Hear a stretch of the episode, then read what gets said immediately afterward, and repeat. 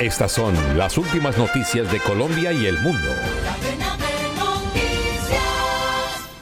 La Corte Suprema de Estados Unidos revisará hoy lunes la implementación de los derechos LGBTQ y la libertad religiosa sobre el caso de un diseñador gráfico que busca iniciar un negocio de sitio web para celebrar bodas, pero no quiere trabajar con parejas del mismo sexo. El caso se produce cuando los partidarios de los derechos LGBTQ temen que la mayoría conservadora de 6 a 3, recién salida de su decisión de revertir un precedente de aborto de casi 50 años, pueda estar fijando su mirada en revertir en última instancia una opinión histórica de 2015 llamada Oberheffer versus Walsh, que despejó el camino para el matrimonio entre personas del mismo sexo en todo el país.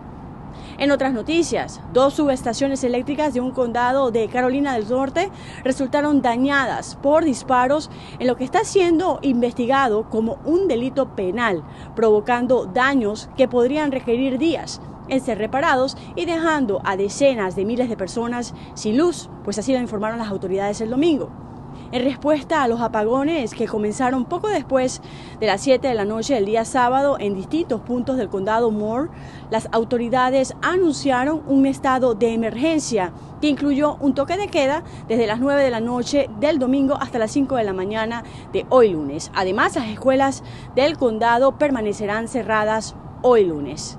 Por otro lado, el expresidente Donald Trump se enfrentó el domingo a las críticas de funcionarios de ambos partidos tras pedir la terminación de partes de la Constitución de Estados Unidos por supuesta mentira de que las elecciones de 2020 fueron robadas. Trump quien anunció el mes pasado que se postula nuevamente a la presidencia, hizo la afirmación durante el fin de semana en su plataforma de medios sociales True Social.